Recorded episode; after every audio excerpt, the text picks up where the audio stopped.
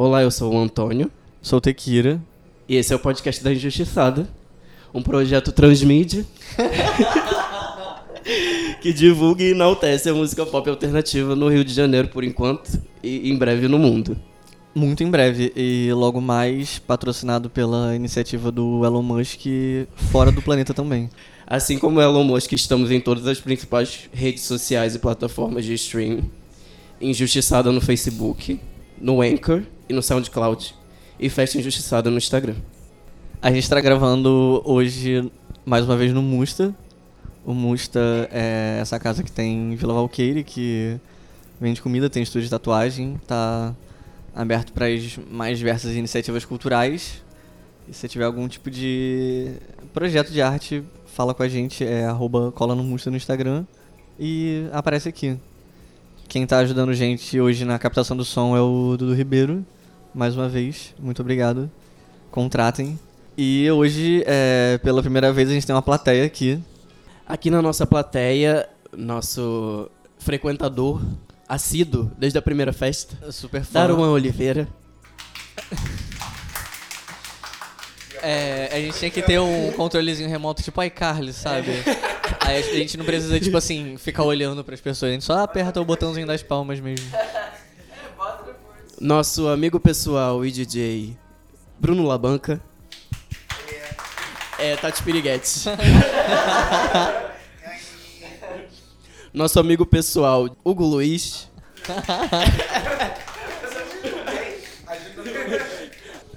A nossa outra amiga pessoal, produtora, Da Festa Injustiçada. Matheus Damas. O nosso amigo e frequentador da festa e namorado do DJ e amigo pessoal Labanca, o Arthur Ferreira. É, mais um amigo pessoal e tatuador, Leonardo Tavares. Tatuem com ele.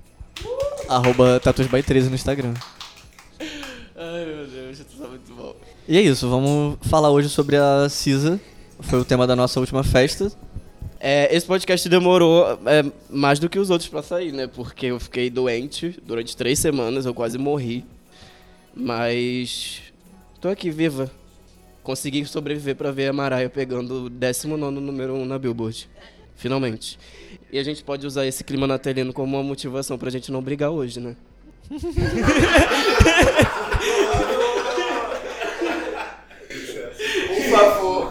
O barulhinho do cheio.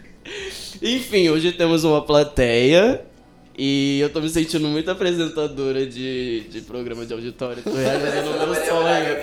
É, é, eu tô realizando o sonho de ser a minha maior ídola, né? A Xuxa. Em breve, brincadeiras. Só falta a ficha. É, vamos abrir pra pedir música, pedir desenho, mandar beijo. Amiga, é, antes da gente ir pro tema, vamos falar rapidamente sobre as nossas experiências nesse último mês.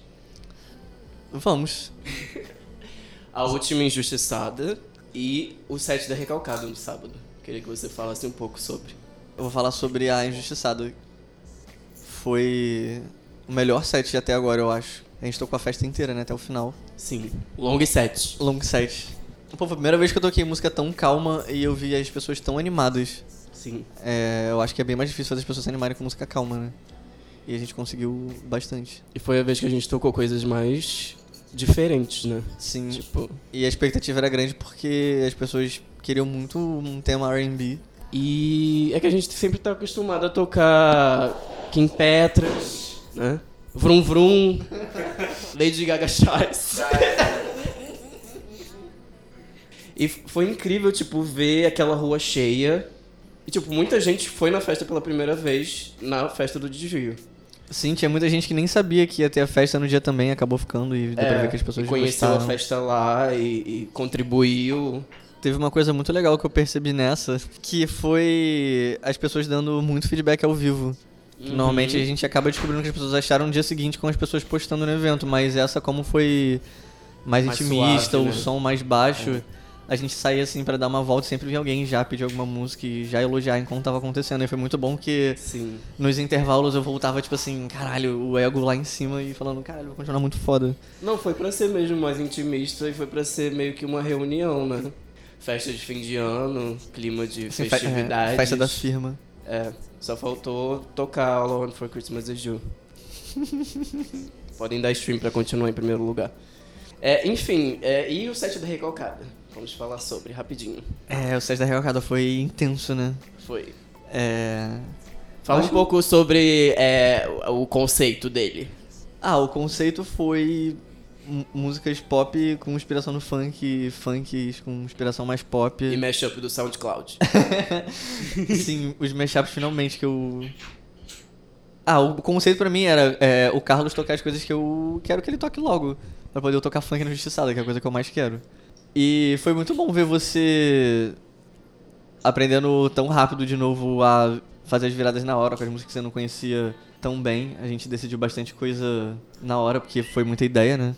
E foi muito bom ter dado umas fritadas brabas. Eu falei isso pra você, mas agora eu vou falar on mic. Que foi uma experiência incrível, porque eu tinha muito preconceito, assim, com tocar funk, né?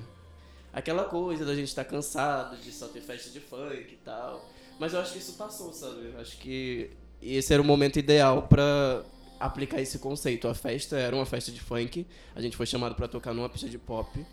Só que você veio com essa ideia e foi uma boa ideia. Eu, eu acho que eu aprendi bastante. Deixa eu conferir se tá gravando mesmo. Pra ter isso guardado. Eu conheci muita coisa que, que eu não conhecia. Tipo, é, me aprofundei um pouco na Bad Sister. E ela é muito foda. Sim. Stream é vagabundo. tipo, poder tocar outras músicas da Lin, sabe? Foi muito bom. E também fomos super elogiados. Sim, cara, eu acho que. aclamação e conceito. É, foi muito foda porque, tipo assim, tem muito funk que já tá bem mainstream e meio saturado. Mas também tem uma parte do funk muito underground que é o que vai virar moda daqui a pouco. E é bom a gente pesquisar essa parte também. Sim. E poder passar pras pessoas o que vai acontecer daqui a pouco, sabe? Porque a gente tem um pouco de faro pra isso, é só a gente Uhum. abrir um pouco mais que dá pra englobar mais paradas. Sim. Me separei, porra! Me separei! Cara, Me separei! foi muito engraçado. Agora! A gente. Na hora que o Antônio virou é, Miss Naninha, eu comecei a gritar de me separei, porra. E a gente cantando pra caralho. Aí teve uma hora que eu olhei assim pra baixo. Aí tava o José e o Alexandre assim dançando um do lado do outro, olhando pra cima. Os Alexandre, nossos namorados, no caso. E foi bem engraçado.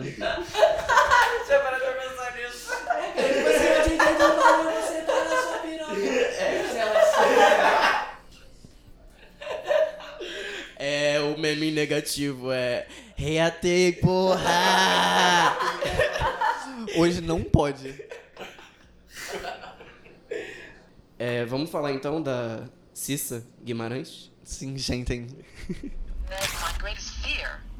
That if, if I lost control or did not have control, things would just, you know, I, would be fatal. Então, eu achava que o nome dela se falava SZA. E eu fui descobrir recentemente que era Cissa, eu sempre Carlos, falei errado. falei isso sempre, desculpa. tá? Eu falei isso sempre. Eu sempre te falei que era você falava S e aí eu falava, amiga, é Cisa. Cisa Guimarães. É porque, É mas eu não é. conseguia aceitar esse fato de que, tipo, era Cissa mesmo, sabe? Parecia mais Sim, uma piada eu do que... Eu falei por muito tempo aí também, mas depois eu descobri que era Cisa. Porque, tipo, eu fui pesquisar, tipo, ela falou o próprio nome. Ah, sim. Então, tipo, eu vi que era Cisa, sabe? Mas o- a confusão é porque o nome dela é inspirado no, no rapper, o RZA. Uhum. E o nome dele fala como se fosse sigla. Agora no microfone, Daruan.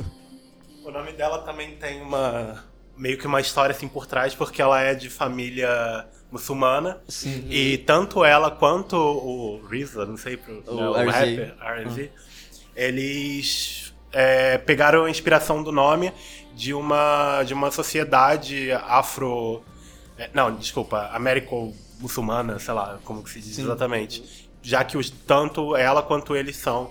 E é uma, uma associação que foi criada no Harlem, aquela galera que era de gueto e tal, que veio da, da África sendo muçulmana.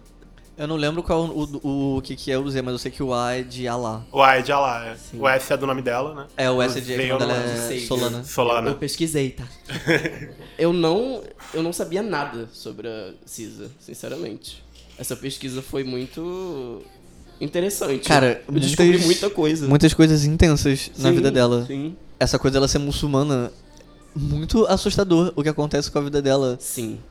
Tipo, ela é de família muçulmana muito ortodoxa e ela sempre sofreu algum tipo de bullying no, no colégio por ser diferente, ter que usar hijab e tal.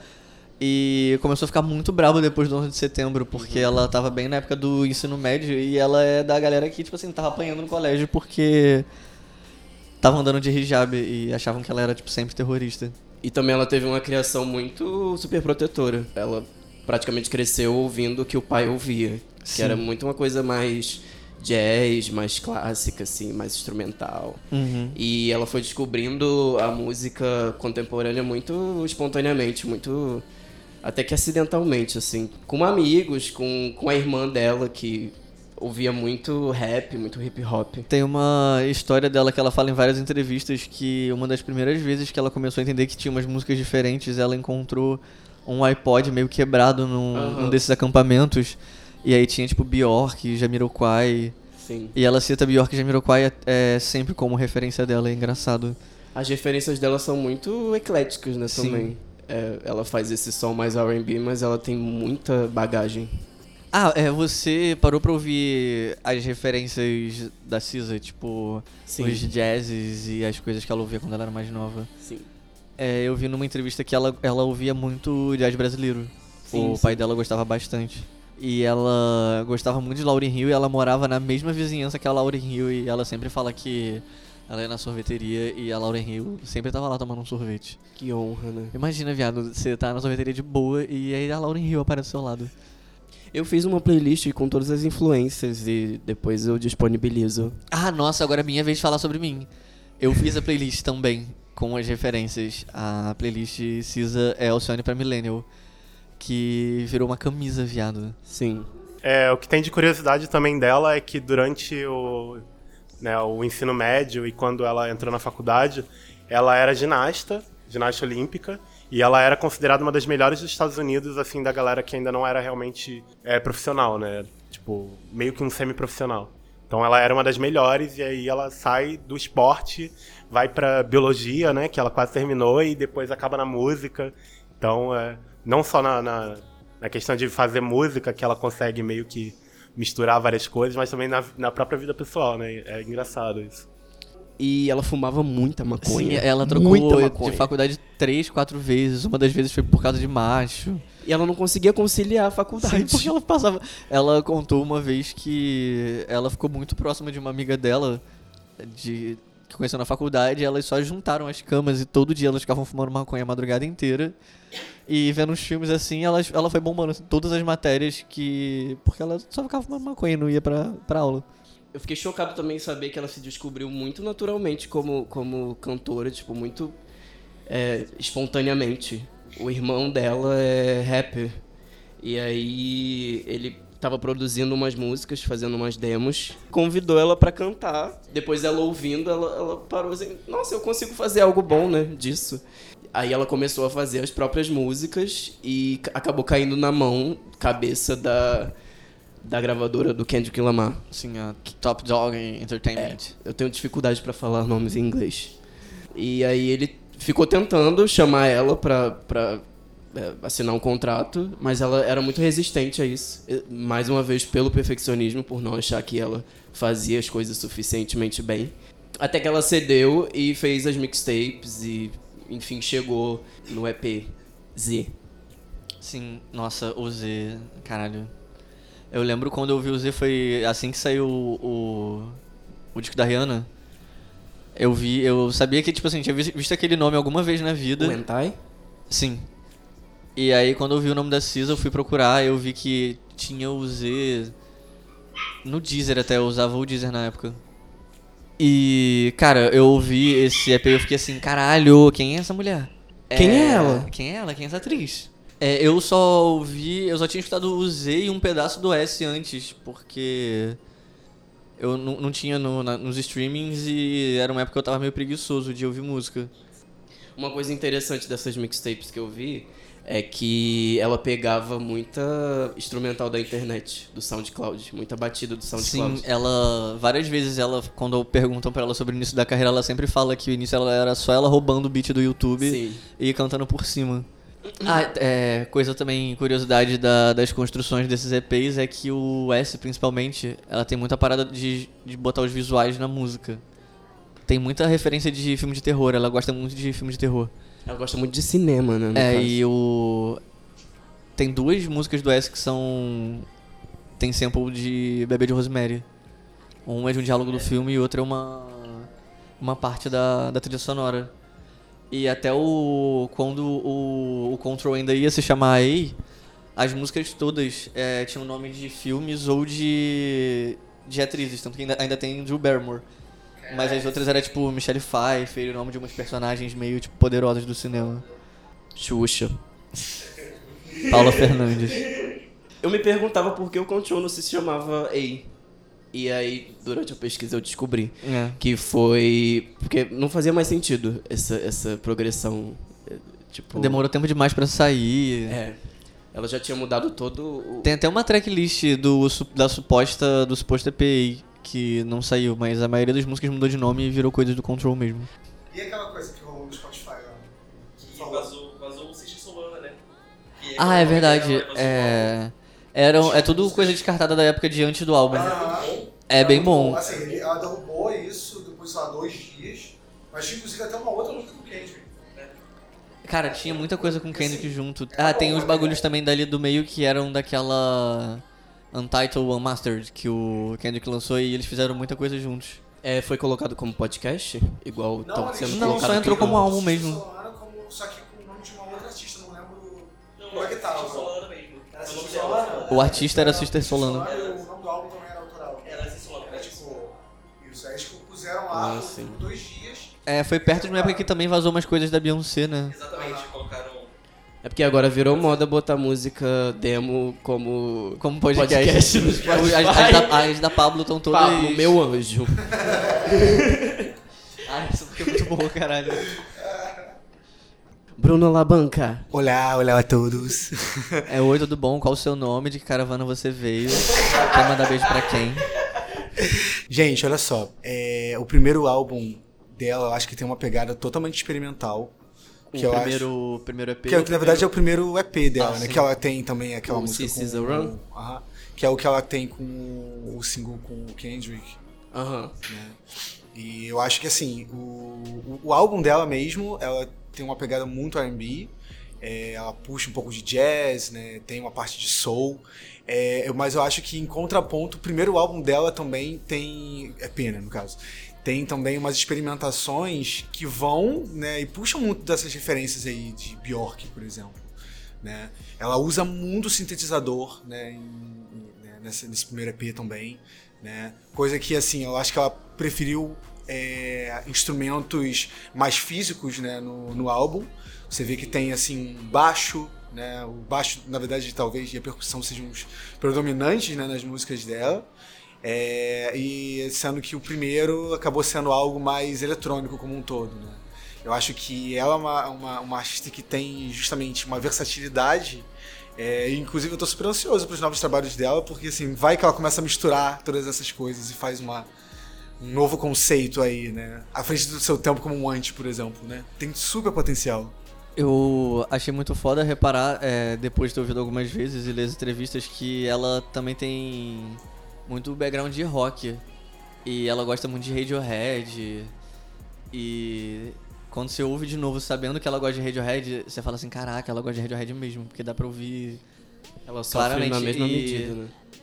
o que mudou muito é, da, do primeiro. desses primeiros trabalhos pro, pro ser- primeiro CD de verdade. Foi que ah, todo mundo reclamou muito que ela escondia muito a voz dela por trás da, da experimentação eletrônica. E aí foi por isso que ela decidiu a, abrir su- com Supermodel, porque. Aquele, só aquele riff de guitarra há muito tempo, que ela falou, tipo assim, vocês estão achando que eu tô escondendo minha voz, vai tomar no seu cu, eu vou mostrar que eu tenho voz, aí depois eu faço o resto. E é, é um tempão só dela cantando pra caralho, quase sem efeito na voz e só o riffzinho da guitarra. Ela é muito raivosa em a maior parte do tempo. Também é engraçado reparar isso. eu li que ela é muito ansiosa e muito perfeccionista. Isso foi, inclusive, uma coisa que atrasou muito o lançamento do álbum, porque ela nunca estava satisfeita com nada que ela fazia. E ela fez um- uns quatro álbuns diferentes. E depois ainda jogou a culpa na gravadora. E, e xingou eles no Twitter. E aí depois Cara. ela reconheceu que ela tava errada, porque a ansiedade não deixava ela lançar. E o pessoal da gravadora, tipo, ah, toma, você quer fazer isso aqui? Faz. Sabe? Mas não enche o saco. Lança na hora que você achar que tem que lançar. Eu descobri que os feats todos, essa galera toda, o Isaiah Rashad e o Kendrick, são feats da gravadora. Eu achava que ela e o Kendrick, por algum motivo, eram muito amigos. Sim. Todos eles primeiro, primeiro surgiu o papo de gravadora, depois que eles viraram amigos de verdade. Ela é a única mulher da gravadora. Sim, e foi por isso que ela cresceu muito, porque botaram ela no mesmo patamar do Kendrick. Falaram que ela era a primeira dama da. E é uma gravadora só de rappers, né? Uhum. Ela é a, a única que vai pra um, pra um lado mais diferente, assim. Parece que a Top Dog tem um jeito de divulgar os artistas bem doido e eles fazem muita turnê e investem muita grana mesmo. Por isso que ela. Ela até deu essa surtada por não saber lidar muito com o que tava chegando, tipo. Parece que ela, ela ficou meio overwhelmed. Até porque a forma que ela aí. entrou nisso foi tudo tão rápido. Tipo, eu vi que ela começou a cantar em 2011. Sim, foi, é, foi bem rápido. É, ela um dia tava só no backstage assim e só jogaram ela no palco e falaram: canta aí, viado. É. E daí começou porque a galera já gostou de primeira e investiram muita grana e ela cresceu pra caralho, tipo, da noite pro dia. Cara, tem todas as entrevistas dela de quando vai sair o Z. É tudo tipo, conheça a Cisa, a Sim. nova grande estrela do hip Eu li hop. todas. E era tudo só muito, tipo assim, ela acabou de aparecer e a gente tá dizendo que ela é maior no nome, mas. Deve As ter pessoas sido. enxergavam um grande potencial nela, né? Mas deve ter sido pesado esse processo Com do lado certeza. dela, né? Com certeza. É engraçado você falar essa coisa de reconhecimento, porque ela começou a carreira, né, em 2011, 2012, não sei exatamente, e ela já tava já com a galera já tudo atrás dela, né, tanto o Kendrick Lamar quanto a, a Nicki Minaj, né, é, Feeling Myself, Ela da é Nicki Minaj, é, foi ela sim. que coescreveu, né, então toda essa galera já tava muito correndo atrás dela antes dela estar já estourando pro grande público, assim como, por exemplo, foi com Control, né. E aí, pô, tem música que ela escreveu pra Rihanna, que, né, ela até canta na, em Consideration, do Anti, é, Cardi B e tal, então todo mundo desse, desse meio, né, de hip hop, rap e estilos afins já estavam já reconhecendo ela como uma grande artista e uma grande compositora. O que é bem legal, assim, se você para pra ver as letras dela são realmente muito boas e tem uma pegada muito rock, né, como vocês estavam falando antes, que ela gosta de Radiohead, esse tipo de música. Uhum. Tem, eu vejo isso bastante nas letras. E lo- logo no ano que apareceu também, ela pegou dois singles em primeiro lugar, os feats dela. É, a música com Maroon 5 e. É muito engraçado as pessoas. Desculpa. É muito engraçado as pessoas sentando aqui e saindo, porque parece a Cristina Aguilera saindo daquela entrevista no jornal, o jornal da Globo. Ai, gente. Porque não dá nem tchau, só sai. Gente, assim, se quiser ficar aqui, relaxa, tá? Tipo, fica, só fica. Ah, tá. Na próxima a gente coloca o microfone mais perto do sofá. É. Nossa, aí Que aí é só esticar a cabecinha assim. Aqui. Olha, daqui a um ano vai ter mais equipamento, vai ter um microfone pra cada um. Tá? É, estamos aqui ao vivo com a nossa amiga e produtora Thaís. Tudo bom, Thaís? Você está ao vivo no podcast da Injustiçada. Bom? Eu tô perdida. Aonde você tá, amiga? Aqui, eu tô aqui, ó, Welcome to Hollywood, Que? Dramas e Divas. Eu não tô achando música, não. Ah, entendi. Tá, é, volta na direção da praça e me espera na esquina, perto do Extra. Ah, tá no Tá bom. É. Vai lá, é, vai pra frente do Extra. Tá, vou pra frente do outro, então. Isso, vai pra lá. Beijos. Ele grava, ele grava absolutamente tudo. Bota como bônus no. Podcast Deluxe. Com, com interludes do Kira, tipo a mãe da SJ falando no, da, da Cisa, da Cisa falando no CD. É. É o Kira, interlude. Cara, é isso, nossa, fatos muito interessantes. É a mãe da Cisa que, Sim. que fala. É, a galera gosta de botar mãe pra falar, né? tem a mãe do amigo do Frank É Ocean. só a mãe ou é a avó também? A avó aparece no Grip de Garden. No- É. Eu acho que no disco é só a mãe. Não, mas tem. Eu acho que a mãe é em Supermodel. Né? No Cara, começo do. CD. E tem a avó dela no. Eu não lembro a música. É no final de uma música. Eu acho que é Garden. Que ela é fala, o tipo, do... é- Que tem o Gambino. If you don't speak for yourself, they will think you're stupid. You know what I'm saying? Eu amo os memes no Twitter, tipo, a avó desse, da Cisa falando com ela. Eu Aí gosto é dos memes da, da, bobo. da avó do Frank Ocean. Que as pessoas falam que é a avó do Frank, mas não é a avó do Frank. É É, a avó de um amigo do Frank. Ah, sim. E. A avó não, a mãe, que ela fala desses mom. Não fume maconha. Inclusive, é, é uma curiosidade. é, a gente tava falando de Drew Barrymore. A Cis ela queria muito convidar a Drew Barrymore pra participar do clipe. E ela escreveu uma carta, só que ela não conseguia enviar. E aí, até que ela lançou a música, a Drew Barrymore ouviu a música e pediu pra participar do clipe. Ou Foda. seja, é, aquela expectativa que o Kira falou, que as pessoas depositavam muito nela, é, foi meio que atendido, foi totalmente atendido no caso, né? É, com Control, e isso foi refletido pós, porque ela simplesmente aparecia em tudo. Ela fez feat com Maroon 5, ela fez feat com... Cardi B. Cardi B, é, entrou na, na trilha sonora... do Ah, ela entrou- Travis Scott. Entrou na trilha sonora de Game of Thrones. Ela trabalhou no álbum do Mark Ronson. Sim. é, fez o remix de Melodrama. Ela fez música pra Insecure. É. Esse remix não é muito bom, não. Ah, Assim, é bom a que... parte dela é a única. É a bom única que intere- existe. Minimamente interessante. É. E tipo, qual é o rolê de Consideration? Assim, eu realmente não sei. Cara, eu não achei em, em lugar nenhum. Ela escreveu. a mu- Eu só sei que ela escreveu a música. Ela foi chamada exatamente pra isso? Alguém sabe falar sobre isso? Com a palavra Arthur. Eu ouvi a Cissa falando numa entrevista, na verdade, que o que aconteceu, pelo menos a parte que eu lembro, foi a Rihanna chegando pra ela e literalmente intimando ela a dar consideration pra, pra o álbum da, da Rihanna. E nisso a Cissa teve que produzir mais 50 músicas porque toda a vibe, a vibe do Control era em cima de consideration e teve que mudar tudo, né? Basicamente. Eu acho que isso tem muito a ver também porque o Entai ele é meio que uma coletânea de tudo que a Rihanna ouvia, né? Uhum. Então, acho que ela já tava ouvindo a, a Cisa e Ah, com certeza. A Rihanna e o chegou Kendrick nela exatamente a partir disso. É, não foi tipo a gravadora que deu, tipo Joyride, que deu, pegou da Tinashe e deu pra ela, sem a Tinashe saber. Tadinha. E Feeling Myself deve ser a coisa do, do acampamento de compositores, né? Ah, com certeza. Faz parte de tá ali naquele meio do hip hop, do R&B e ser convidada a participar do acampamento.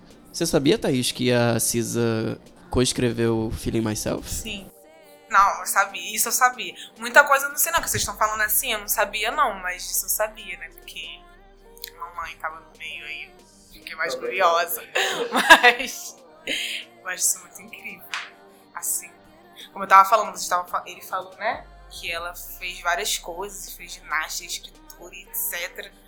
E tava pensando, gente, mudar de, mudar de mulher onde ela quiser mesmo.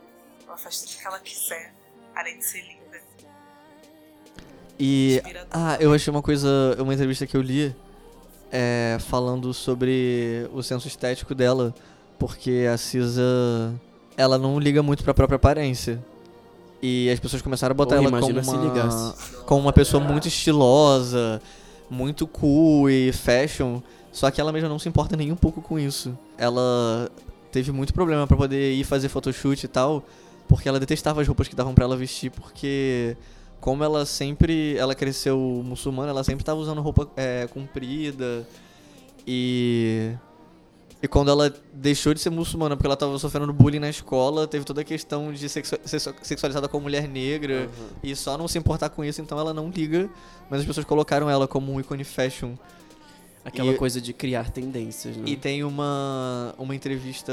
Essa entrevista é um cara indo a- atrás dela num show. Que ela não gosta da roupa que ela tá e ela compra tipo umas. Ela compra só tipo uma cueca boxer e um camisetão. E entra no palco tipo descalça, foda-se. E canta, tipo assim, ah, gente, eu quero cantar confortável, eu vou cantar do jeito que eu treino em casa, então eu vou ficar assim. Ela foi mostrando pra todo mundo, tava só de cuequinha por baixo. E começou o show dela, assim, desse jeito. Tem previsão dela vir pra cá? Nenhuma. É... Não sabe nem se ela tá trabalhando, né? Ela tá gastando dinheiro da- das músicas do Game of Thrones, certíssimo. do Pantera Negra. Considerações finais. Eu queria que ela ficasse mais roqueira um pouco. Ela botasse mais, mais cordas e mais coisas distorcidas, porque eu gosto muito dela, que ela é bem raivosa nas, nas músicas. Eu acho que o R&B meio que você acaba tendo que ser um pouco mais suave, senão acaba virando um trapzão, sabe? E eu queria que ela soltasse mais energia nas guitarras, assim, fosse uma coisa mais pro lado roqueiro dela. Tipo, tem isso nos shows dela, os ao vivos dela, tem banda. E é bem diferente do, do disco, ela cantando ao vivo. E eu queria que passasse mais isso pro próximo disco de estúdio. Faz mais, faz umas músicas com Kendrick Caesar, que a gente ama, a gente quer isso. Ah, inclusive, não tocou Doves in the Wind. Não? Não, eu e o Na sexta? No dia? sobre isso. Alguém, alguém falou isso pra gente. Uma das. É, foi você. É, Eu falei exatamente. no dia. Alguém. Hugo. Na semana seguinte. todo dia eu te mando mensagem. Eu fiquei com a sensação de que eu ouvi. Falem aqui, o casal, por favor. Falem aqui da Cara, discussão que vocês tiveram sobre que- Doves in the Wind, por favor. Eu. Não, a gente meio Pera- que teve. Mas foi uma questão mais Ca- social. um de cada vez, por foi favor. uma questão mais social mesmo. De tipo, eu, eu e ele pensamos assim, cara, não tocou Doves in the Wind. Doves in the Wind. Aí eu fiquei tipo, é verdade, por que, que não tocou essa música? Aí a gente começou a entrar numa questão mais a fundo, tipo, acho que é muito. The N-word, tá ligado? E muito pesado pra, sei lá, duas bichas brancas tocarem, talvez. É. Foi isso que eu pensei. Descansa, militante. Gente, desculpa, desculpa, mas foi isso que a gente pensou. Ah, eu concordo. O que você acha disso? Desse microfone aqui? Não. Pequeno. Thaís, o que mudou? Muito de- pequeno. Thaís, o que, que mudou desde a última vez que você veio aqui? Ah, mudou tudo, né? Antigamente era redondo. Não. O que você acha sobre isso que o Damas falou? Sobre essa questão social. Não, gente, é, não, não é uma questão. rapidinho. Não, é uma opinião não, é uma questão de dele. que- não, não, não é uma questão de eu estar militando demais ou não. A questão é que, tipo, tava- foi a única explicação que eu, que eu pensei, tá Pra não ligado? tocar. Por não ter tocado essa música. Ah, foi só de- aí, A gente tipo, não tocaria então nada da festa, né? É. Eu não Foi só sabia. displicência mesmo. Eu não sabia se tinha tocado ou não, porque eu não tinha ido à festa. Não sabia. E mesmo assim, tocando ou não, pra mim ser. Gente, a festa é da mulher, a gente tem que tocar as coisas dela. É porque, tipo assim, a gente só E tá tocando a outra? música. É, se a pessoa tá Kira falando. nunca ia deixar de tocar por causa disso. Eu sei, amiga. Eu Que sei. tipo assim. Mesmo do babado. É, não sou eu que não tenho que tocar, as pessoas que não têm que falar certas palavras da música porque Exatamente. ofende. É. Mas é uma indagação, porque, tipo, não tocou. Eu Tudo sei, bem, amiga. amiga. Mas a gente, a gente tá. Eles esqueceram mesmo que tava bêbado. Tá? Não! Eu não A gente, tá, a gente tá colocando isso em pauta, essa discussão em pauta. Entendeu? É, até pra, tipo assim, se alguém mais pode ter achado isso, assim, não estava militando, eu realmente É. esqueci. Kira acabou de falar que teve a impressão que tocou. É, e eu até, eu Não, até não toco mesmo, porque eu acho não bizarro que. Não tenho tocado. Não, eu acho bizarro que alguém, alguém achar que eu não toquei por causa disso, porque, tipo assim, é o que eu falei. Não sou eu que não tenho que tocar, é a pessoa que não tem que cantar a palavra. Tipo assim, Quem tá a cantando é o música. Kendrick não, Ouve e a, a Cisa, ouve a não mensagem é da eu música e e não ele. canta junto. É. Aí eu vou pegar o microfone, ba- ba- baixa o volume aí, Tequira. Aí eu começo a cantar. Alright, for that one. Não, mas assim, real, faltou muitas músicas, sabe? Prom não tocou. Qual? Prom. Eu amo Prom. Mas assim, deixa eu expor. O Tequila ficava segurando as músicas da Cisa. Eu pedi. Ah, amiga, você segurou também. Não. Eu ficava tentando Qual botar e você. motivo? Não, pera aí. Ah, não, Espera é- ficar mais tarde. É porque The tarde. Weeknd e Drew Barrymore eu queria tocar em momentos especi- muito específicos da noite. Não, mas tipo, as menos conhecidas, tipo, queria tocar antes, sabe? E Gente, mas é uma coisa que você faz. Sim. Porque é o nós tipo, é o fazemos. certo, Nós distribuímos meio que também. assim, né? Quando o pessoal estiver fritando, frita junto com É, você. ne- nesse eu quis. Cara, foi muito bom ter tocado Drew Barrymore só no final, cara. As pessoas. Qual? Drew Barrymore. Ah, sim. Nossa, foi tudo. Gente, pose, pose pra foto. Eu tô aqui desse, eu focar. É, não tá focando. É. É, mas enfim, é, não tocou 20 Something, sabe? Que é uma das músicas mais bonitas do CD. Ah, Amigas, mas isso acontece. Tipo, você tocou Garden, né? Toquei. Então, foi tudo. É. Porque, pô, Garden é que tem a avó dela e tem o Gambino no clipe também. E também porque a coisa que a gente falou muito no podcast de um ano, que a gente só falou da festa praticamente, né? É que não é uma festa exclusiva, né? A gente tá ali pra tocar coisas relacionadas também. Porque nem todo mundo conhece a Cisa, mas alguém vai conhecer a Tinashe. Sim. Ou não. Mas enfim, vai ter as injustiçadas da Rihanna, vai ter as injustiçadas da Beyoncé, sabe? É, cara, uma coisa que todo mundo tá sempre tudo pede relacionado. é pra tocar Beyoncé e às vezes não faz sentido tocar Beyoncé em algumas edições porque a Beyoncé é É Não é- justiçada. ela é bastante justiçada, mas tem algumas músicas dela que Mas ela precisam. tá? Tipo, Pô, Kira é- tocou No Angel e foi incrível. Cara, Ah, mas na hora que tocou no Wendy as pessoas enlouqueceram. E Tira essa- Olha só como é que. E quem escreveu No Angel foi a Caroline Polachek, que lançou um disco muito bom agora. Aí depois a gente vai falar sobre ele. Não, olha só. Eu tinha duas perguntas. Eu tinha... Silence! Gente, tudo que vocês falam aí sai no microfone. É, fale baixo. Ó, é, Billie Eilish ensinou vocês esse ano, ó. Fala assim. Eu não fui na festa, eu queria saber qual foi o momento favorito de vocês dois. Porque eu vi as fotos estavam lindas e, enfim, eu queria perguntar. Ah, foi entre a hora que começou e a hora que terminou, porque a festa inteira foi ótima. Não, mentira. É na hora que eu toquei sozinho pela segunda vez, eu acho. Quando eu tava tocando sozinho pela segunda vez.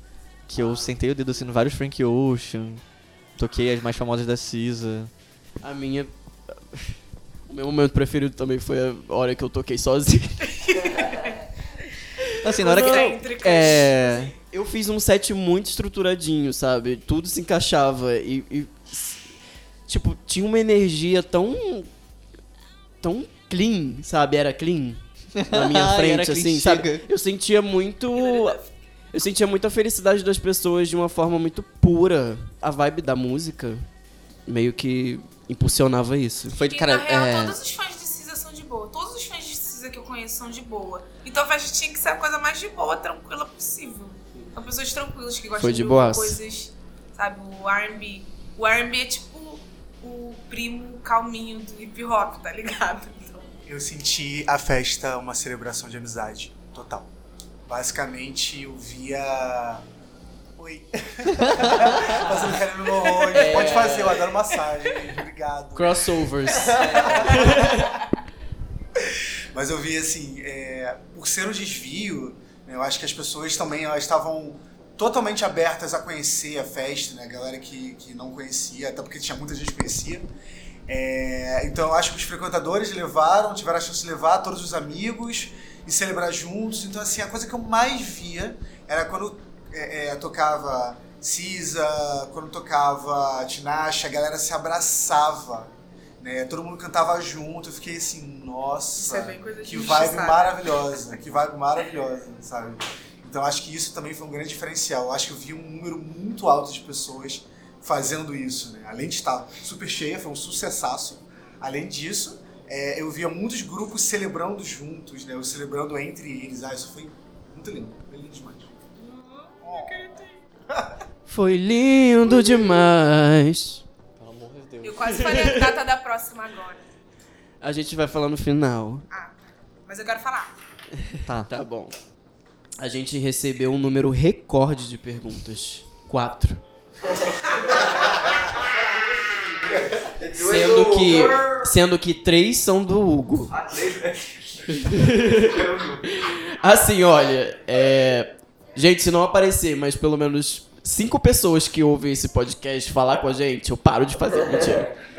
Mentira. Não, eu sei que mais gente ouve, sabe? Só que Nem todo mundo manda perguntas. é tipo. Enfim, é modernidade líquida, etc. Vamos lá. O Hugo falou assim. Ai, obrigado, obrigado por esse tema. Tava esperando desde o útero. Não, falei maio. Útero. Ah, então essa parte. Ai, Hugo! Mais uma fala de Hugo Luiz. Por que não tocou Doves in the Wind, poxa? A discussão já foi aberta. É. Mais uma fala de Hugo Luiz. Comenta melhores e piores do ano e fala mal do Grammy, por favor. Inês Brasil, Best Be Nominated. Eu tô, fazendo uma live no Instagram pra ver se alguém manda pergunta ao vivo. A Thaís da Morta apareceu Oi. aqui. Oi, Thaís, tudo bom? Você quer fazer uma pergunta? A gente tá gravando podcast agora.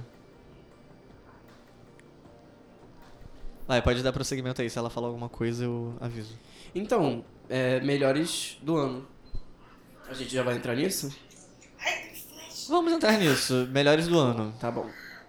Vamos lá. Qual foi o melhor disco do ano para você?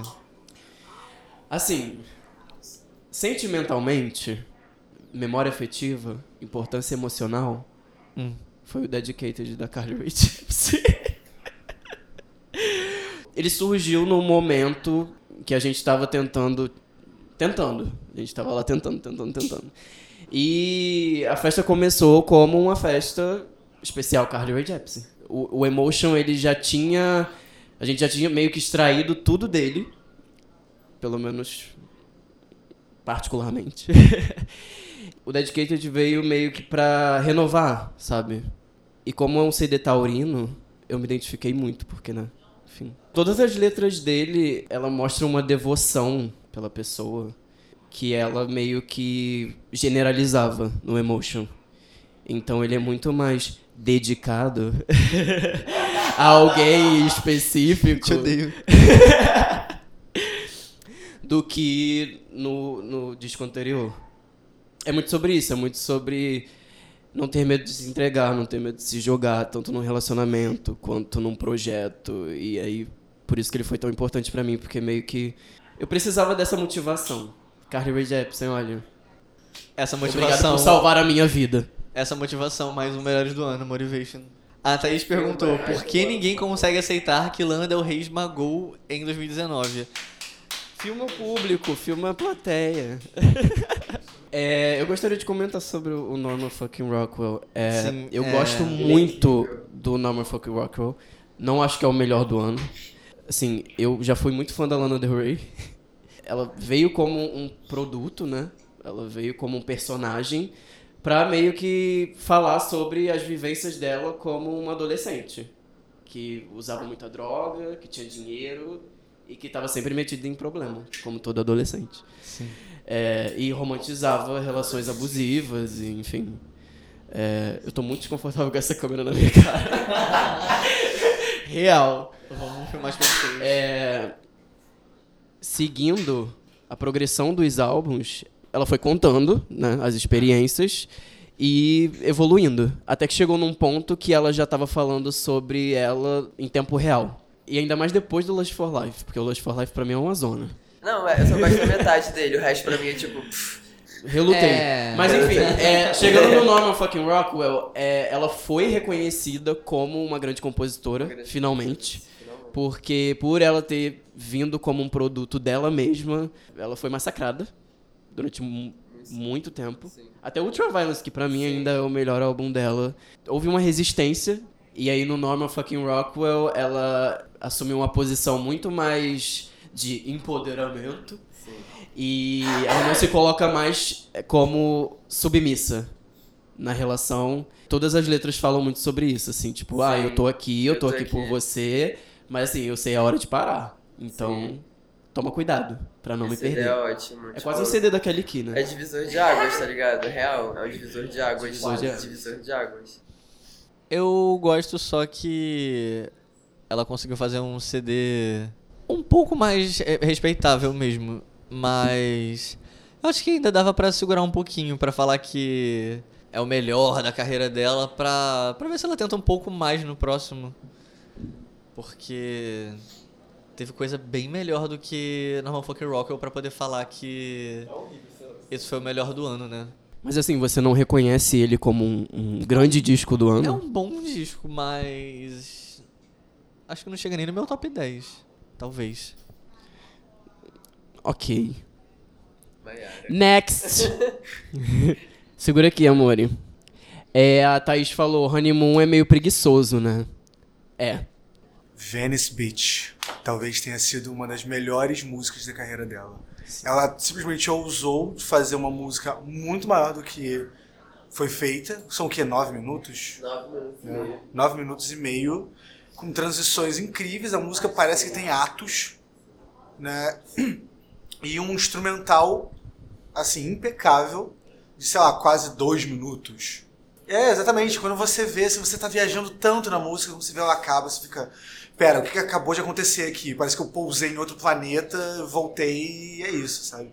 E eu acho que isso é uma coisa louvável dela nesse álbum, porque é um álbum baseado em transições impecáveis também entre músicas. né? Ela tem muito essa, essa questão né, do instrumental também, né? E eu acho que ela usou esse instrumental para fazer uma passagem de faixas que foi uma coisa fenomenal. Uma coisa que você estava falando sobre essa questão do instrumental e tal é que a música que fecha o álbum, aquela Hope is a Dangerous Thing, blá blá blá, ela é totalmente contrário disso. Porque É. é, só, é uma música crua. Tanto que acho que foi a Billboard que botou essa música como a melhor, A melhor. música da carreira dela, tá ligado? E Uma eu ri na hora, mas eu, eu ri na hora e depois eu fui escutar a música, e, tipo. É, eu acho que também é uma das melhores músicas da carreira dela, com uma música tão crua e tão melancólica. E a letra E a dela letra da música é, tipo, absurda, que, tipo, como o Antônio falou, né, de que ela é muito, foi muito mais reconhecida como uma escritora, tá ligado? E essa música ela é impecável do início ao fim. E é só, tipo, ela cantando, com o piano no fundo, assim, super suave, sabe? Norman do caralho. E você, Tekira, qual o seu álbum preferido do ano? Até semana passada, antes de ouvir o disco da Solange, era eu tava entre o Madalena e o Peng. Mas agora eu ouvi o disco da Solange e definitivamente é o disco da Solange, cara. É é uma das melhores coisas que eu já vi na minha vida. É tipo, é muito foda, é é muita aula de produção de música, de construção de melodia, de ambientação. É tem uma entrevista que a Solange falou que ela tem reparado que hoje em dia as pessoas têm feito as músicas não pelo gênero, mas pelo mood que as músicas passam. E, e ela tentou pegar as referências de soul, de jazz que ela tem e fazer um disco que tenha moods ao invés de estilos. E o disco em si já era bastante maneiro, mas com o- os visuais juntos, é. Cara, é uma experiência, é muito louco. É muito foda como ela consegue juntar a, a, a parada da música com a dança. E o vídeo inteiro parece um editorial de moda. É, é impecável, cara. As músicas, cara, tem muita gente foda na produção do disco. Tem muita galera do jazz, tem o Panda Bear do Animal Collective. É, mas quem? Animal Collective em qual música? É, Beans. O Panda Bear produziu Beans. Que delícia. Cara, é muito foda. Todo, eu, eu tenho uma playlist que em breve vai estar disponível no Spotify, aguardem. É, a parte 2 da, da mixtape da Cisa vai acontecer. E eu fiz uma playlist basicamente só com as referências do Anna Get Home. E, cara, é muito foda, muito foda É, mesmo. Super concordo. Eu coloquei no meu. Tá no meu top 5, em quarto lugar. Cara, é, é muito foda também, tipo assim, você vê claramente que se ninguém soubesse que ela e a Beyoncé eram irmãs, dá pra você ver que as referências são as mesmas. Tem muita questão do, do lugar de Houston, como isso Sim. definiu elas. E o que eu acho mais foda é que o Lemonade tem uma narrativa e tem a Beyoncé explicando o que tá acontecendo. E as letras são bem assim na sua cara o que, que tá acontecendo. O When I Get Home é muito subjetivo, mas ao mesmo tempo você entende o que ela tá Sim. falando sem ela dizer uma palavra, muito porque pessoal. o vídeo é só. São só as músicas do CD mesmo. Mas ela conta uma história dançando e ficando bonita. É, e é, é muito foda. E. Cara, no final vira uma, uma coisa muito louca. É, tem uma parte de animação 3D, meio Second Life, assim. Que é muito dissociativo. É muito bom mesmo. É. É o meu melhor de todos. E o top do ano é o When I Get Home e depois o Madalena e o Peng. São os meus três melhores do ano. Os meus três são o Dedicated, o Titanic Rising, da Wise Blood, Hum. o Amarelo, do Emicida. E aí vem o quarto, que é o da Solange. Eu ainda não ouvi o amarelo. E o Dedicated não cresceu muito em mim. Eu gostei bem quando saiu, mas. Eu gostaria que o, a, a plateia falasse, assim, seus discos preferidos, assim, brevemente. Ah, o meu também foi da Solange, é amarelo. É, Emicida, na verdade, é um cara que é, é um professor, né? Ele ensina cantando e o posicionamento dele é tipo, ele vive, né, a militância, não tem como não viver. Enfim, eu adorei o álbum, ele tá com a voz maravilhosa, ele cresce a voz dele, cada CD fica melhor. A gente vê a evolução né, do artista que trabalha realmente com a voz. Né? Ele não precisa ficar dançando, fazendo coreografia, ele trabalha com a voz. Até E porque, da porra, Solange ainda foi- bem que o Emicida não faz coreografia, né? Porque, porra, né? Bom, e Solange foi basicamente tudo que o, o Kiro falou. Foi assim, maravilhoso. Assim, eu queria, eu queria comentar um pouco sobre o álbum do Emicida, porque foi um álbum que me tocou muito, sabe? É muito sobre amor, é muito sobre amar e cuidar. E teve uma música que me fez chorar. Eu, a- Cananeia, que tem a filha dele, ele brincando com a filha dele, tipo, é, chocalho, você tem que balançar com raiva e, não- e sem risadinha, porque no rap não tem risadinha.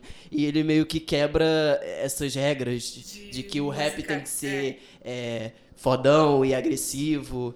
E ele fala basicamente o disco inteiro sobre essa questão de sobrevivência e de cuidar do próximo e de cuidar dos seus. Isso foi muito incrível, assim, pra E o mim. livro dele durante o ano. né? Reflete um pouco nessa música. Sim. É porque a gente passou o ano se cuidando, né? Então, pelo menos tentando se cuidar. Então, quando a gente ouve umas coisas assim, a gente fica. Uh, uh. Vai, quem mais? Eu, eu vou falar. é, vamos falar o nome de cada um e aí. É, pra não precisar estar tanto. É... Daruan, agora. Qual foi o seu favorito do ano? Nos conte. Então, eu tive três álbuns favoritos do ano. É o Titanic Rising e o Pang, que eh, pra mim foram dois, dois CDs assim, musicalmente incríveis. E teve um que, assim, eu não vejo as pessoas muito falar sobre ela, que foi a MC Tá, com o Rito de Passar, que pra mim é um CD maravilhoso. Talvez ele não, eu não enxergue ele musicalmente, assim, tão bem produzido, bem feito, bem escrito quanto os outros, mas as referências que ela pegou na hora de criar música, né, é, o que, o que ela fala no álbum, principalmente quando ela começa o álbum, né, com, com um cântico, assim, de, de, de, de Umbanda, e eu achei muito legal isso, e eu achei ousado, principalmente, né, vamos botar assim, nessa época que a gente vive agora, né, é essa coisa, né, do cristianismo louco, desesperado crescendo, e aí ela pegar e, jogar isso na música, né, porque essas referências às religiões de matriz africana aconteciam muito mais né, no Nordeste, assim, Bahia, etc. Esses, esses ritmos mais assim. E ela pegar e trazer isso mais para um contexto, vamos botar assim, Sudeste, eu achei muito legal. Sim, sim. Então é, foi um dos meus favoritos do ano, Concordo. esse com certeza. Tá Os outros. 20. É, E, tipo, também no Rito de Passar tem é, interlude, né? Da, mãe dela falando, que é inclusive uma das minhas partes preferidas do CD. Tem que ser valente, Thaís.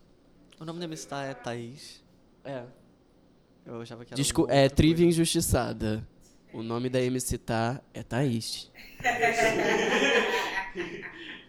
é. Vai lá, Labanca. Fala, quero ouvir ele falar. Bom, com relação aos meus três álbuns principais, dois já foram falados, né? Basicamente, Solange reinando em menos de 40 minutos de álbum que basicamente parece uma coisa só, é, mas ao mesmo tempo parecem várias coisas, porque é totalmente o que o, que o Kira falou, que é uma experiência, parece que você está literalmente entrando em um carro e você tá pegando uma, uma estrada muito louca que tem altos e baixos e buracos e coisas lisas, então é muito gostoso, ao mesmo tempo te instiga. É, temos Lana também, que assim, eu acho que cumpriu muito bem o papel dela. Eu acho que ela tinha uma questão de experimentação no álbum anterior e ela caiu de cabeça nessa experimentação. Tentou Caiu coisas de cabeça novas. meio que, né? Machucou. Machucou. muito, demais, demais. Ela tentou coisas novas e ela não só tentou, ela acertou coisas novas. Que eu acho que é o mais, mais interessante desse álbum, né? É, temos músicas muito, muito rápidas, músicas muito, muito, muito longas, né? Para um, uma artista que, por mais que seja conhecida, né? Pelo lado mais indie, é uma, é uma artista pop. É, e é isso, acho que. Beleza. E temos um terceiro, que talvez seja um pouco controverso, mas eu gosto muito dele porque. pelo significado que ele tem e porque eu, pelo significado que ele teve esse ano, que foi o Turn Off the Lights da Kim Petras. Com certeza. É isso. Muito obrigado ele- pela sua participação. Bom, bom, Boa bom. Próxima por favor. Porque aquela coisa, letras, ok, nada demais. Né? É totalmente um- uma, uma coisa convencional de gravadora em que mil homens estão é, compondo para uma mulher. Né? E é muito importante entender que Kim Petras, ela, para mim, ela merece todo, todo o apoio do mundo, porque ela é uma artista trans que entrando num cenário pop, que é um cenário totalmente comedor de cabeças, e ela tá lá fazendo o dela, né, fazendo músicas muito boas, outras nem tanto, mas aquela coisa, né, cada um acerta e erra de uma maneira, mas eu acho que ela inovou muito nesse, nessa questão do significado do álbum dela. É, as transições são transições que são muito boas também, acho que ela pegou um, um- um eletrônico, uma referência a Prince, Michael Jackson, os anos 80 como um todo, né? É, então acho que é um álbum que, por mais que não seja assim o melhor na cabeça das pessoas, foi um álbum que foi muito, muito bem estudado nas referências dele. Com certeza. Eu acho que é indiscutível a importância do Turn Off the Light pra música pop esse ano. É, eu nunca vi um álbum pop temático tão segmentado quanto Turn Off the Light. Tipo, sobre esse, sobre esse tema específico. Sobre Halloween, Halloween. sobre terror. Foda-se se tem um cara aí que já fez um monte de merda. É, o importante é que é ela ali, sabe? É- Ela, aqui em Petras, é, é uma entidade.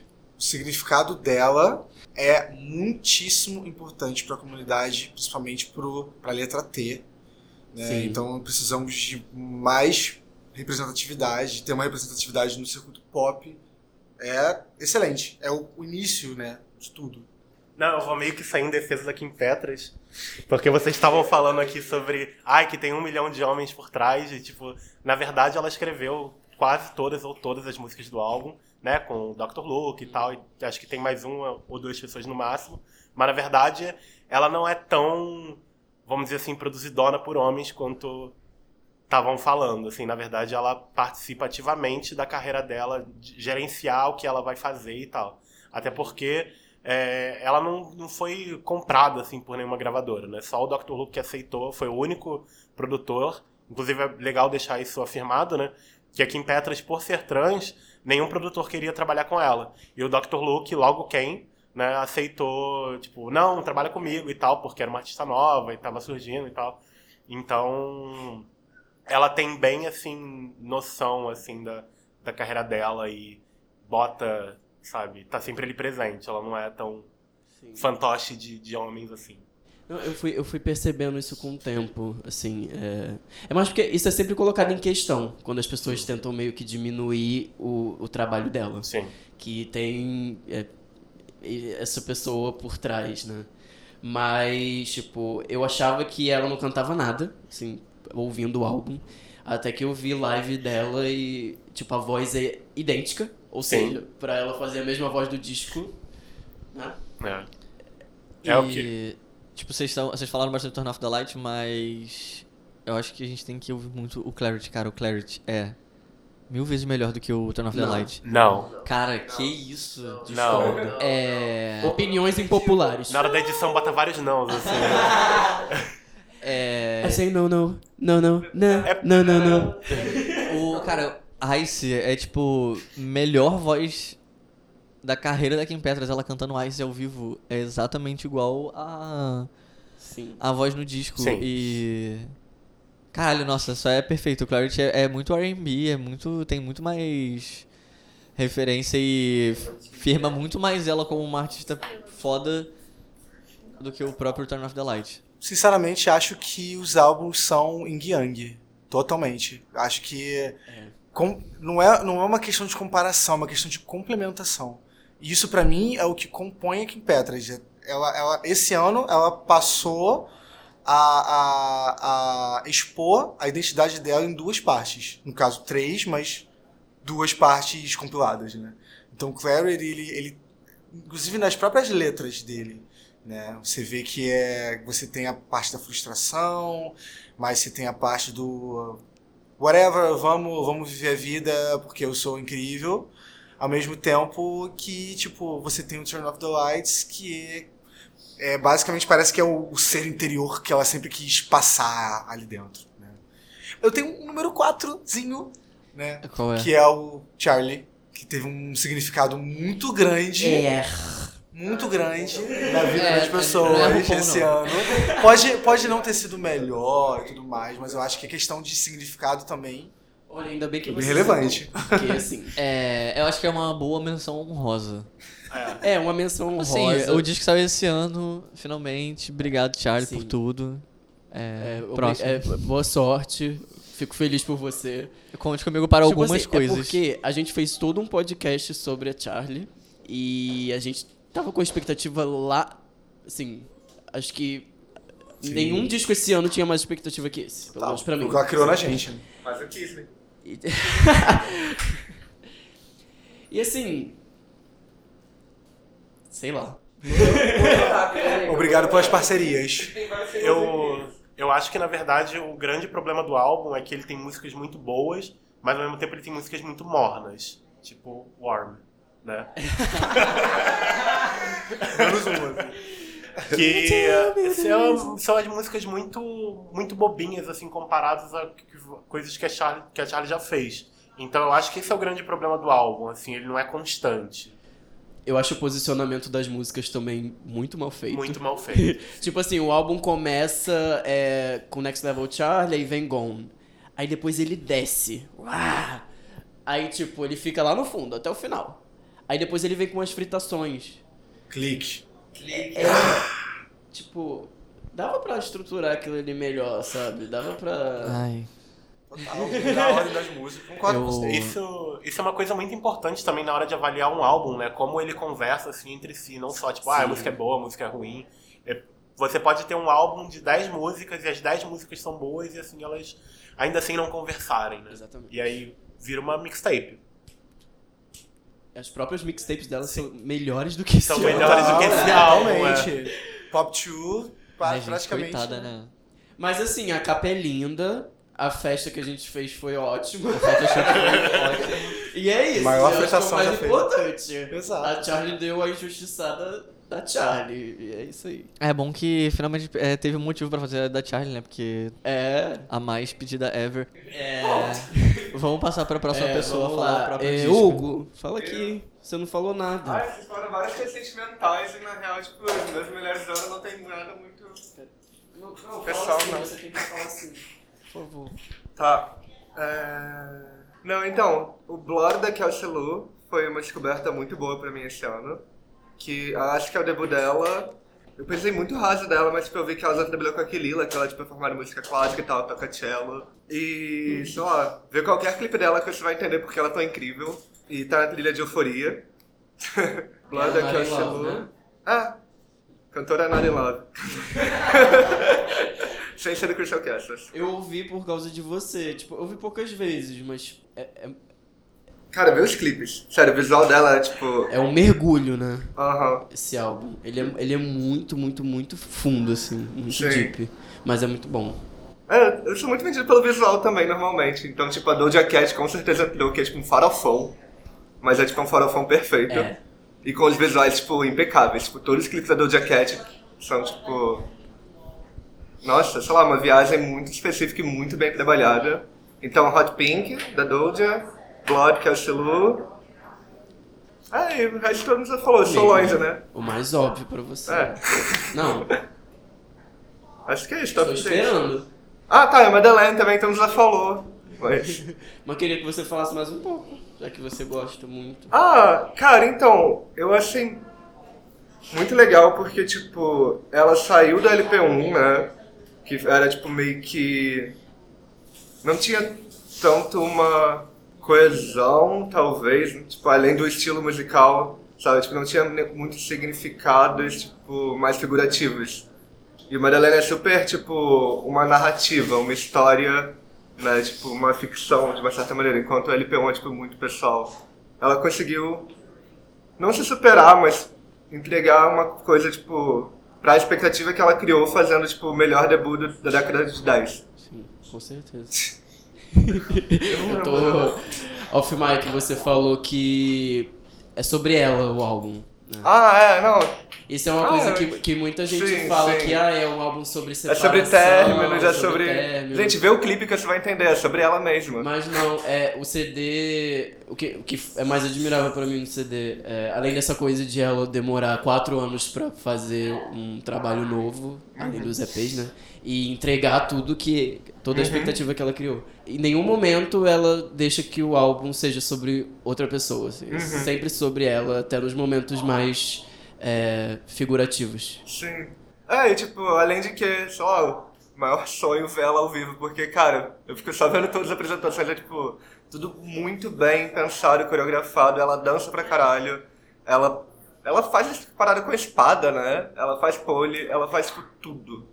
Tipo, Vogue, contemporâneo, qualquer coisa, ela faz, sabe? Tipo, é uma performance muito incrível, então, outro motivo pra, tipo, eu admirar e pagar tanto pau pra ela. Finalmente eu decidi o que eu achei do Madalena. É muito bom. Porque eu não tinha gostado de primeiro. Eu achei Madalena é ótimo. Madalena Langdon. É, ele é muito difícil, muito pesado, muito pessoal, é muita muito derramamento de sangue dela e me incomoda uma pessoa ser tão aberta assim, ser uma parada tão pesada, o disco é tipo muito triste, muito carregado. É, é bem difícil, mas agora eu entendo como é foda ela ter só tipo tirado assim essa parte de cima pra todo mundo ver o que, que ela é por dentro. E ficou, né? Virou o meu top 3 do ano. Eu, não, eu super entendo se nunca rolar uma justiçada de Madeleine, porque, cara, é um álbum pra você ouvir no fone em casa. É, Sabe? Tipo, não tem como Dá pra tocar, tipo, Home. You, Fallen Alien, talvez alguma outra coisa ali, mas, tipo... Quase mais nada ali funciona Olha. tanto pra essa vibe, né? Você tocando Give Up na última festa. Ah, foi lindo, no finalzinho. Foi depois de Solita, eu acho, Foi ou lindo, antes. foi lindo. Foi ótimo aquela sequência do final. É aquele finalzinho. Obrigado, Hugo. Nada. É, vocês todos já foram. É, Arthur, seu momento. Meu momento, gente. Gente, pra mim, de álbuns do ano, não tem como não mencionar os que vocês já citaram. Eu concordo com pelo menos 70% de- do que vocês falaram já. Porém, por exemplo, o top 5 com certeza teria o da FK e o da Lana. Porém, pessoalmente, pra mim, o primeiro foi o da Solange, com certeza. When I Get Home. O segundo, o Igor, do Tyler, The Creator. Que eu amo esse álbum, fiquei apaixonado por esse álbum desde o lançamento. E o terceiro, eu não sei se, se é tão conhecido assim, mas é o álbum do, do Steve Lacey, que é guitarrista do, do The Internet. O álbum dele, pra mim, é o irmão mais novo do álbum da Solange, que fica pau a pau assim. E o The Gift que lute. Aí. Homens que lançaram bons discos esse ano, Blood Orange. É, Blue Orange, a Blood Orange a gente ouve é, porque bicha também, né? Tá do nosso lado, é bom. É, o, o Negro Sonho desse ano? É, teve o Angel Pulse, a Eu mixtape. É muito boa. É, notícias bizarras, né, que aconteceram e vale pra falar de um dos discos que é um dos meus favoritos do ano, infelizmente. O Jesus King, né, é, no novo episódio. Gente, obrigado por terem ouvido o podcast da Injustiçada. Thaís, vem me ajudar. É, cara, Jesus King é um disco incrível. Foda-se que o Kanye West é um lixo, o disco é bom. Vale a pena ser citado sim. E saiu o do Keitranada também, né? Ah, sim, sim. sim. Keitranada tudo. Eu queria botar esse no Tá Ouvindo. Amiga, quanto de gravação tem? Hã? Quanto de gravação tem? Pra ir pro Tá Ouvindo. É. Ah, amigo, eu acho que hoje pode cancelar, tá ouvindo? Tá ouvindo? Tudo que a gente ouviu, falou até agora. Beijos. Não, mas enfim, o Keitranada, eu, eu, eu, não, eu não conseguia me conectar muito com a música dele porque parecia sempre a mesma coisa. Tipo, os remixes eram sempre, sabe, aquele. aquela mesma batidinha, sabe? Eu achei isso do Bubba. Eu, prim- eu gosto muito do. O primeiro álbum dele, o 99,9%, Ah. é, segue essa mesma linha. E aí, nesse eu vejo muito mais uma, uma busca por outros sons e, e mais experimentação. Me lembrou muito Flying Lotus. Hum. Você conhece Flying Lotus, então? Porque é exatamente isso. Além da música eletrônica, ele vai pra mais instrumentos de corda. E ele pega essas influências de jazz e soul, sabe? Tipo, e a- tem a Caliutes e a Tinashe. Ah, real, nossa. Podemos deixar de citar as divas da injustiçada. Eu acho que. Ah, no meu lado é isso. Eu não tô, eu não tô ouvindo nada. Ultimamente eu fiquei- eu tô uma semana só ouvindo o disco da Solange, é isso. É, o Sérgio William também perguntou é, top 10 da, do ano, 10. Top 5 do ano, e ele perguntou top 10 da década. Eu acho que isso a gente pode deixar pra, pra outro podcast, né? Ficou um É. pouco estendido. É, a gente pode depois fazer um Melhores da Década quando acabar ainda, né? Porque vai que sai alguma coisa ainda. É, com certeza. Tipo, 15 dias, o CD vai do que a- Quem Tranada já tá no Melhores do Ano, mas não foi pra lista nenhuma porque Falaram que a fazem, Rihanna ia lançar disco em dezembro ainda, né? Vai que acontece. Porque fazem lista em setembro de Melhores do Ano. Tipo, isso não faz sentido nenhum. Enfim. Eu. Por isso que é injustiçada, sempre maior e melhor. A gente tá aqui no final do ano. Em dezembro. É. Chupa Pitchfork. Eu acho que eu tenho esperança de que realmente saia o disco da Rihanna esse ano e que a gente fale que Da foi um dos Rihanna? melhores da década, sim. O presidente lá da, do Caralho A4 falou que com certeza esse ano a Rihanna ia lançar disco. E eu digo amém. Esse ano que Quê? Vai ser no Natal esse ano. Ele falou que a Rihanna vai lançar disco. Definitivamente esse ano a Rihanna ainda lança um disco. Esse ano? É. No mês de dezembro. Ah, eu já não sei. Eu infelizmente tô sem o zap dela ultimamente. Exatamente, Arthur. Fevereiro ou março, com certeza. Hã? Então, gente. Ninguém sabe mais nada, a Rihanna é maluca. Lança essa merda. Lança isso aí, Seja o que for, cara. seja o que for. Deixa que for só lança. Gente, então a gente agora vai fazer uma fileira e a gente só vai falar o nome do pior álbum do ano pra gente. Ca- um de cada vez, vamos lá. A trilha sonora de, de A Star is Born. Amiga, acho pesadíssimo. Ok. Acho pesadíssimo. Decepção com a Gaga. Não, o pior do ano com certeza foi Marina Ai. e não tem discussão. Desculpa quem discordar aí, mas foi. Discordei na sua casa, porque é ruim mesmo, é horrível. A Marina, Próximo. então fale mal. Bem, o pior, infelizmente, eu odeio falar isso porque eu sou muito fã, muito fã mesmo, mas o pior do ano foi o Love and Cheer. É importante reconhecer o erro mesmo. Vai ser o É que tu ouviu. Taylor Swift, não. Também, Cara, eu, o eu nem pior- escutei, eu nem escutei. Ah, sim, é... acho, acho pesado essa, essa classificação, assim. É, assim, eu vou até defender que eu detesto Taylor Swift, Eu mas Eu pior do ano... Amiga, você não Gente, gostar, tudo amiga, você pode não gostar. Cheer. Mas é, mas é a opinião dela, gente. É, tudo bem. Mas vai, segue, segue o baile. Nossa, gente! Ah, Ai, não! Olha, eu odeio, eu odeio Taylor Swift, mas ó! É, amiga, porque, tipo assim, tem que reconhecer que o disco Desculpa, não é horrível. desculpa, ela é uma Thaís. péssima pessoa, detesto Desculpa, ela. Thaís, desculpa. Eu não gostei do álbum. Bom, Tudo bem. Você, Mas você, você tá ouvindo? você chegou a terminar, eu não cheguei a terminar o álbum da Taylor Swift. Eu só ela falando da Taylor Swift, né? Pô, ninguém vai falar nada no áudio. Ponto. Tipo, eu nem cheguei a terminar o álbum da Taylor Swift, então tipo, eu não consigo julgar algo que eu não terminei. Então a gente passa pro esquecimento porque não, né? Tempo. Mas, gente, eu fui, eu fui no show que essa artista não foi. Eu fui no show que ela foi, eu chorei. E assim, eu tô chorando mais uma vez aqui por ter que admitir que esse foi o meu álbum. Vou mentir. Amiga, É eu isso. fui, eu paguei, eu paguei de otário, fui no que ela não foi, fui no que ela foi, chorei pra caralho também. E ela me lança essa bomba, logo depois é do isso. fruit, viado. Gente, tá meio, tá meio difícil pra mim, assim, eu não consigo lembrar. Ah, Enfim. o, o EP da Azalea também é bem ruim. Eu ia falar o da Marina também, justamente, só que pra não ser quase unânime, eu vou citar o da Igazalea porque realmente eu fui ouvir só o da Pablo e já é ruim, depois eu fui ouvir o EP e, pelo amor de Deus, é pior ainda. Alguém. ni- Ninguém vai citar o. Cabelo? Jovem Rapuzel? Cara, é bom, Eu falei isso pra ele lá fora, na real, na hora do cigarro. Quê? É, É, mano, não, parte tá dois. pior ou como. Muita gente não gostou, porque ele Pior. falou assim, alguém que não gostou. não, De que, peraí, de que? O Young Rappers Young Young Rappers. Rapunzel 2. Ah, que ela postou. É, É, parte Peraí, um. saiu uma mixtape? Ah, meu amigo, no aniversário do A Dó, desinformada. Viado, até eu sei disso. Bicho, é uma gritaria do caralho. É techno... É zero, zero, um. Gente, a pessoa É, faz sucesso, gritou. faz sucesso, faz sucesso, de repente morre e a gente não sabe, É né? porque a bicha lançou uma mixtape no SoundCloud, Sim. divulgou igual a cara dela. Igual que era. Entendeu? Mas assim, você ouve a playlist e dá vontade de bater com a cabeça na parede. Na parede. É assustador. Eu ouvi uma é. música é, É excelente. Cara, difícil. disso. Mas na mixtape tem uma música muito boa, que é tipo a única parte da mixtape que eu gosto de ouvir, que é Jihad. Que é uma Cara, música que ela é já tinha comentado antes, já tinha filmado, né, fazendo stories que ela tava produzindo, entre muitas aspas, produzindo. Mas é a única música boa, assim. Então é o que salva a mixtape. Não, é porque, cara, eu vi muita gente odiando demais agora, é, e- essa mixtape. Eu fiquei com medo de talvez ter alguém Eu sou o aqui que... Kisses, gente. Pior do ano, Kisses. É desse Esquecemos. Ah, Ia ser a minha Cara, surpresa. é, eu...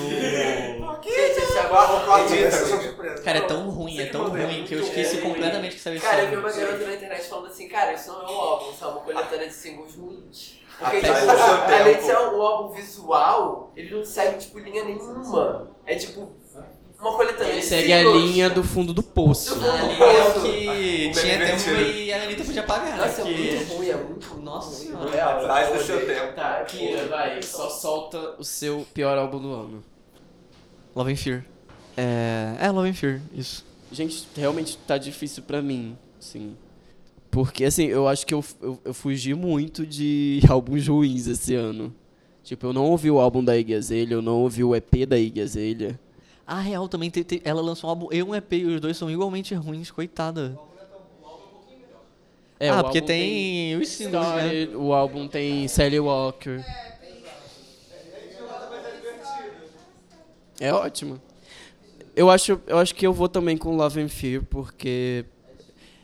Muito decepcionante, assim. Cadê, amiga? Dá o- Em níveis extremos. Como pode, gente? Como... É, duas menções honrosas. O Homecoming saiu esse ano e eu também gostei bastante do álbum do Kanye West. Do Kanye West. Tem muito álbum, né? Muito álbum bom. Tem o da Tinashe também. Por favor, parem de piadas com a alimentação, com a Tinashe. Por favor. Mas assim, eu Ela acho que tá dando de comer pra gente. Exatamente. Exatamente. Então, por favor. Obrigado. Esse podcast tá muito grande, então eu acho que a gente pode fazer um só pra músicas do ano É, a gente e também um- dois. álbuns da década Sim. e talvez até músicas da década. Enfim, é é, clipes. Um melhor, melhores do ano e da década em breve Sim. nas férias mais próximas de você. Mas enfim, finalizando, Obrigado por terem vindo. Não, real, assim, é, eu queria, tipo, como é o final do ano, esse é o último podcast, é, para encerrar, eu queria falar algumas coisas, assim. tipo assim, 2019 foi um ano de altos e baixos, assim, pra Injustiçada, pessoalmente também. Quem tá por fora é, não sabe muito das coisas que se passaram, talvez saibam por alto, mas, tipo, é, foi muito difícil de manter a festa até certo tempo, sabe? Tipo, chegou num momento que a gente pensou em desistir, porque não dava mais pra fazer, sim. Por questões de, de, de, sabe, de, de dinheiro, enfim, de locação. E, tipo, é muito bom ver que a gente conseguiu é, chegar a algum lugar junto, sabe? A criação do podcast também, que era uma vontade minha desde o começo. E aí eu falei Nossa, pro Kira, Desde a edição do Bionic que a gente tá tentando fazer amiga acontecer, desde, né? desde a edição do Art Pop. Desde o ano passado. É, a gente, a gente assim, falou a primeira vez Caraca, na- eu quero muito fazer um podcast. E aí eu cheguei no Kira e falei, cara, vamos fazer isso, assim. Eu quero fazer isso. É, ele topou, a gente meteu a cara e recebeu o apoio aqui do Musta e, e- e do Dudu, né, também. Sim.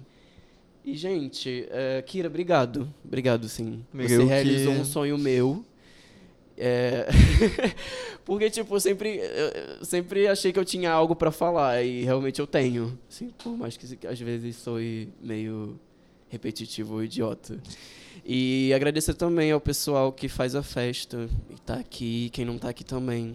Gente, obrigado. Assim, ao pessoal que vai na festa e tá aqui, é, Hugo por ter ajudado também em vários momentos. Ah, só tenho a agradecer, assim, a quem ouve esse podcast, a quem vai na festa. Ai, gente, eu vou chorar. Ai, meu Deus.